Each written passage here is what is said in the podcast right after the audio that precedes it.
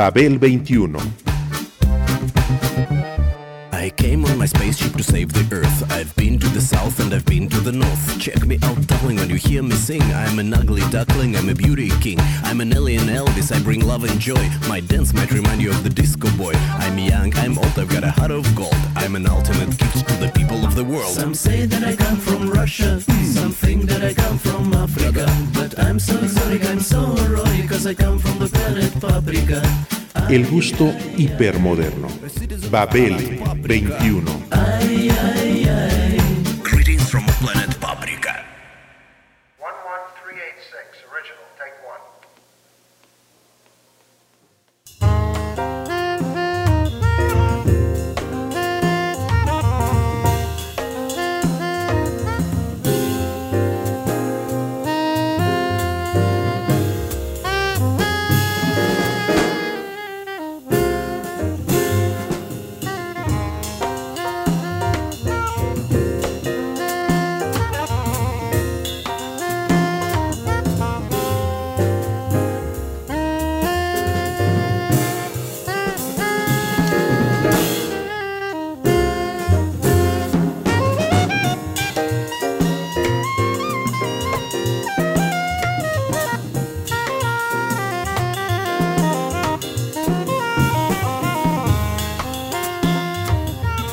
El álbum perdido de John Coltrane es un disco histórico por varias razones.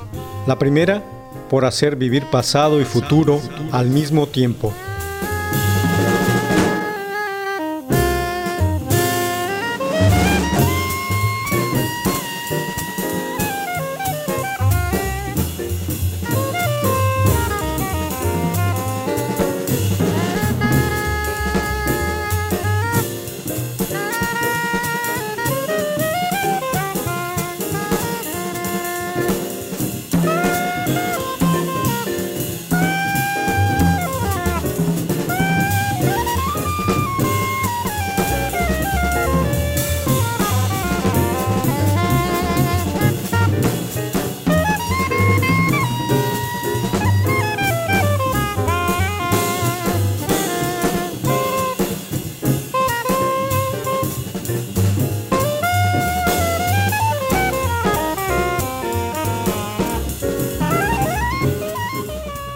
En el concepto de este programa, he explicado que a la música de estos años, la de las primeras décadas del siglo XXI, se le conoce como de la sonoridad hipermoderna. En ella se encuentra ensamblado el paisaje sonoro de la fragmentación con el que se construye nuestra realidad global en la actualidad. A dicha sonoridad se le puede definir como la exposición simultánea de una misma manifestación musical en concordancia con la aceleración y la retrospectiva del tiempo, de su imperio sobre el espacio, en, plena, época, digital.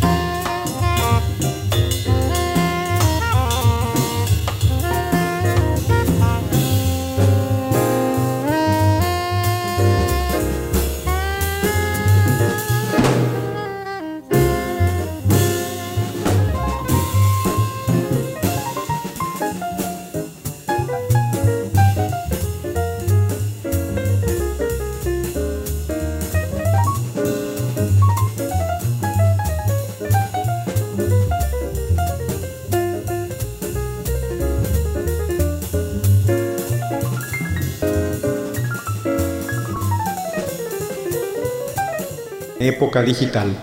Con el hipermodernismo nunca se sabe qué sorpresas deparará el pasado inmediato al insertarse en el presente, porque el siglo XX, en cuyo inicio arrancó la experiencia de las grabaciones, fue extraordinario al ofrecer su variedad de sonidos y la multiplicidad de experiencias que esto conllevó, las cuales humanistas, científicos y artistas pusieron en la palestra, y en cuyo final, de siglo, de milenio, puso a la tecnología a disposición literalmente de todos la democratización cibernética.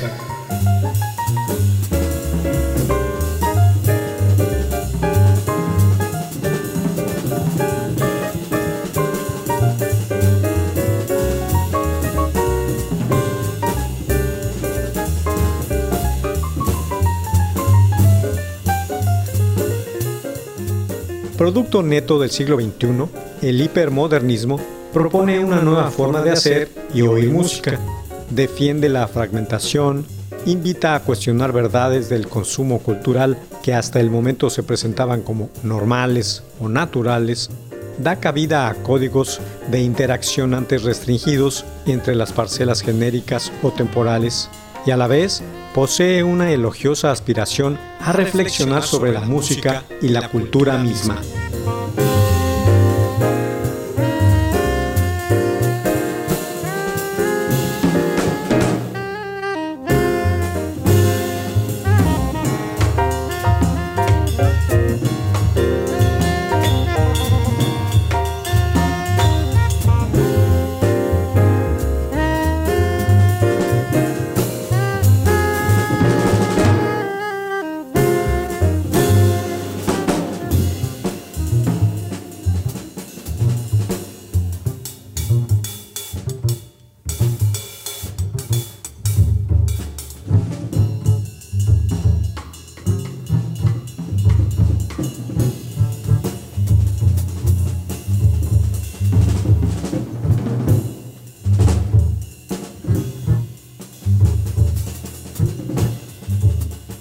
A todo lo anterior debemos sumar un rasgo que quizá le da ventaja sobre los anteriores estadios temporales, moderno y posmoderno.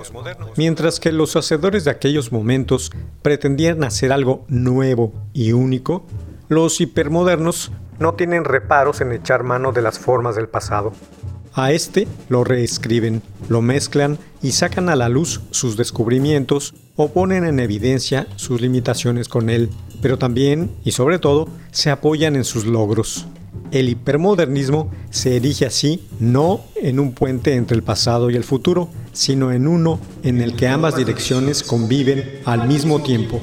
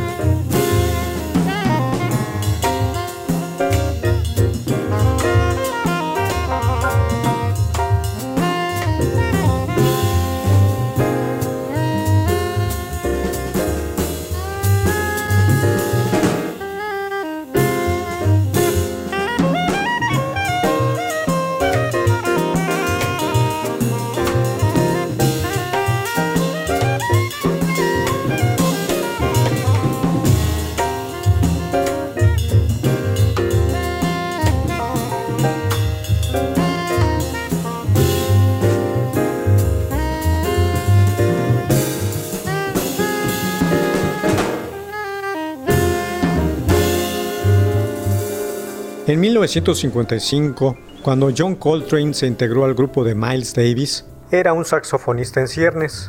Participó en discos canónicos, pero su voz definitiva estaba todavía por llegar. Al lado del trompetista, Coltrane tomaba los solos. Pero la ausencia de confianza lo impelía a mirar hacia abajo, a buscar en el suelo aquel asidero por el cual clamaba en su interior aún no formaba del todo su filosofía. Sabía que ésta debía girar alrededor de la música, pero no tenía todos los elementos conjuntados. Incluso en las noches insomnes, cuando tomaba su saxofón pero no lo soplaba, una miriada de sonidos se paseaba por su cabeza. Los dedos atacaban las claves, ganaban agilidad, destreza, pero quedaban insatisfechos. Él escuchaba algo en su interior, pero no podía transmitirlo con fidelidad. No lograba atrapar ese sonido amorfo y traducirlo a música.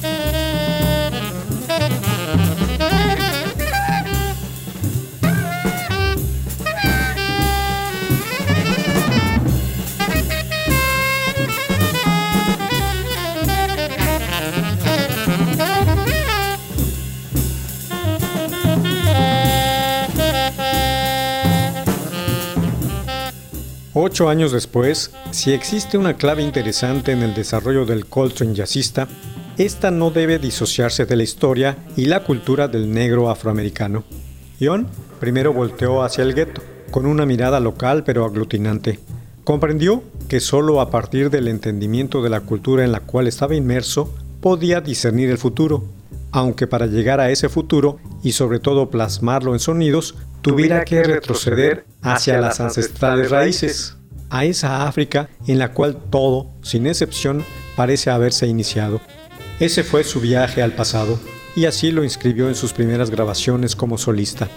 En esa ansiosa búsqueda de libertad, también hubo una carga mística, producto de su acercamiento y estudio de la música hindú, de las ragas, que produjo una ambigüedad en el pensamiento del saxofonista, la cual al llegar al disco o a las presentaciones en vivo se resolvía mediante una intensidad sobrecogedora, porque cada vez que llevaba el instrumento a la boca, hablaba a través de él y se comunicaba incluso con mayor eficacia. Ese fue su viaje al futuro, futuro, futuro, futuro.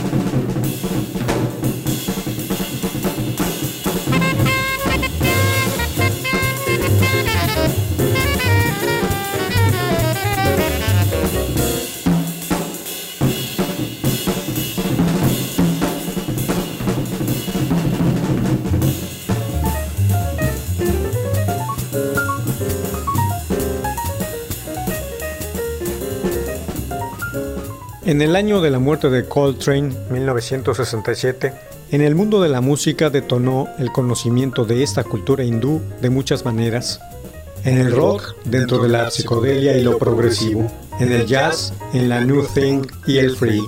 Las fotografías clásicas de Coltrane, aquellas en las cuales se le muestra con el instrumento de toda su vida pegado a los labios y con la mirada puesta, detenida en un punto invisible, son una síntesis de su existencia entre aquellos postulados en aquellos años, 1962-1963, entre su álbum de estudio Ballads, las presentaciones en vivo en el Birdland de New York, la grabación realizada con Duke Ellington y la hecha con Johnny Harman.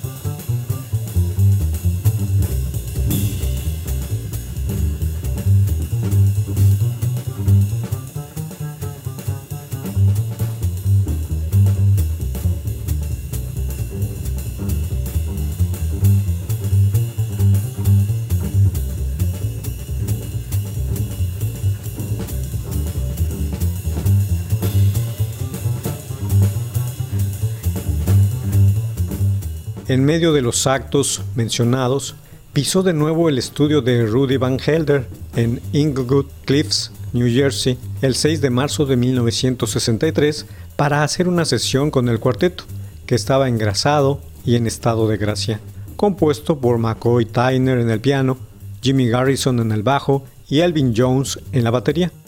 Al siguiente día de aquello, fueron a grabar una colección de baladas firmada junto a la cálida voz de barítono de Johnny Hartman.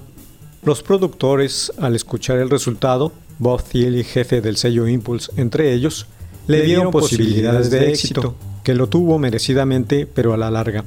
Y se olvidaron por completo de la sesión del día anterior, de su registro y de su bitácora. Las cintas maestras desaparecieron en ese desorden y en el tiempo. Coltrane, por su parte, le dio una copia a Anaima, su esposa en aquel momento, y también se olvidó de ellas.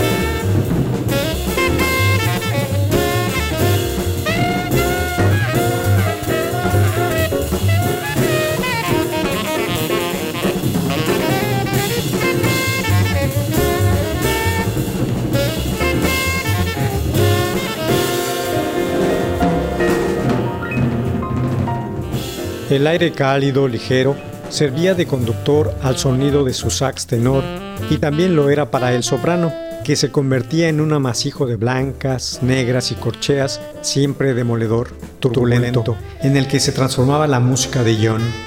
Por esos medios, las notas sorteaban obstáculos, derrumbaban barreras, abrían brechas y finalmente arribaban a quienes ansiosos y esperanzados deseaban atraparlas, apropiárselas. Y ese mismo aire servía de balsa para transportar la mirada del saxofonista, una mirada que carecía de contención, mirada ávida, mezcla de expectación y melancolía, que en esos años fue el sello distintivo de Coltrane. El material de tales masters era el producto de un día entero en el estudio. En aquella sesión, el cuarteto hizo varias tomas de las dos composiciones inéditas que Coltrane no tituló en ese momento. Algunas variaciones de títulos del repertorio del saxofonista, como Slow Blues, una pieza de los años 50, o One Up, One Down. Hasta ese instante solo había una interpretación hecha en vivo y una de Impressions que había aparecido en el disco Coltrane, pero ahora interpretada sin piano, así como versiones de Natural Boy y Vilia.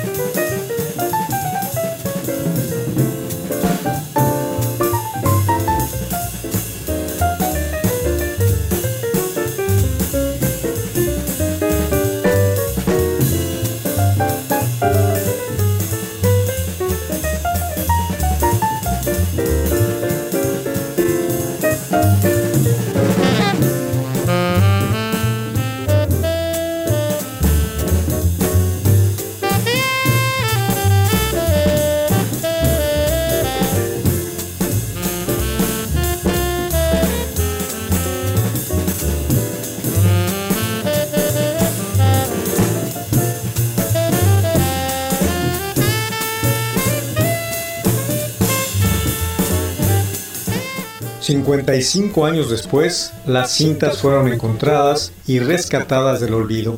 Al separarse de Coltrane, Naima se había quedado con las cintas, junto a otras sobrantes del disco A Love Supreme.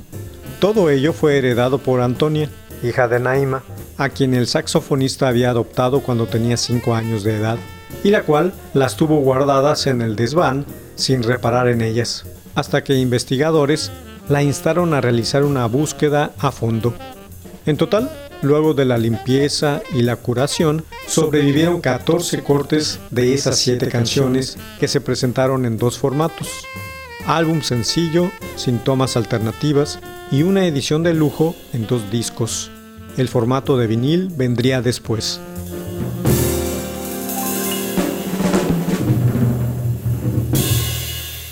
55 años después, las cintas fueron encontradas y rescatadas del olvido.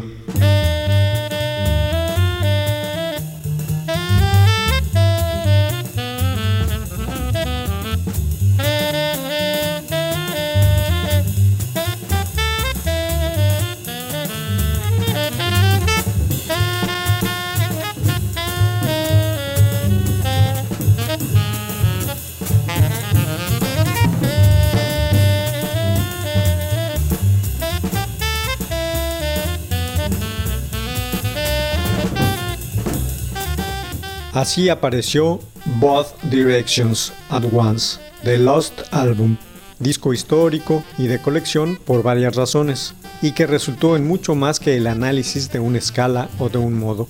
Los productores del nuevo álbum, Ken Drucker y Ravi Coltrane, hijo de John, optaron por dejar a las piezas sin titular así, sin nombre, únicamente con el número de código y la toma.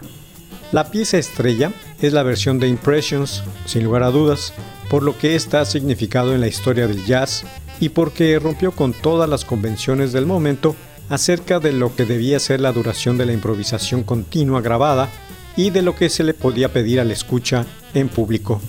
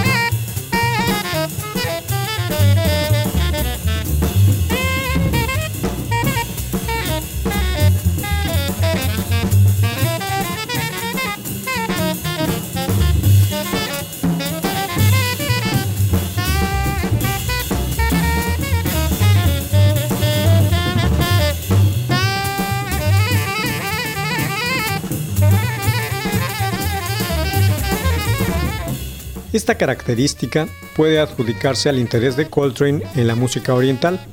A partir de ahí, popularizó el uso del sax soprano con un tono hindú y legitimó además la idea de que los jazzistas se inspiraran en músicos como el citarista Ravi Shankar.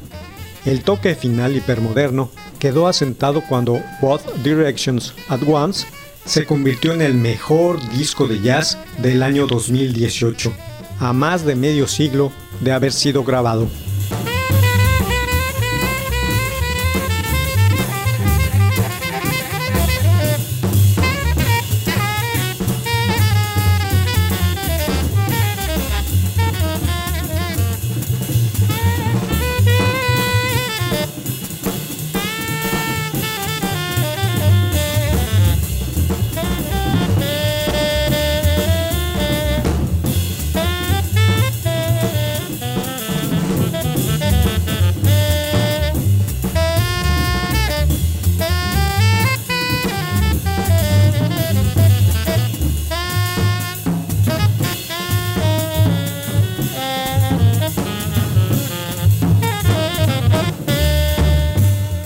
Babel 21, un programa de Sergio Monsalvo.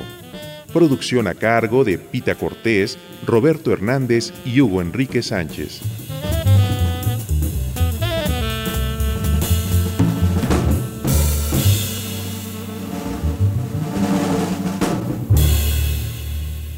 ...1060 AM...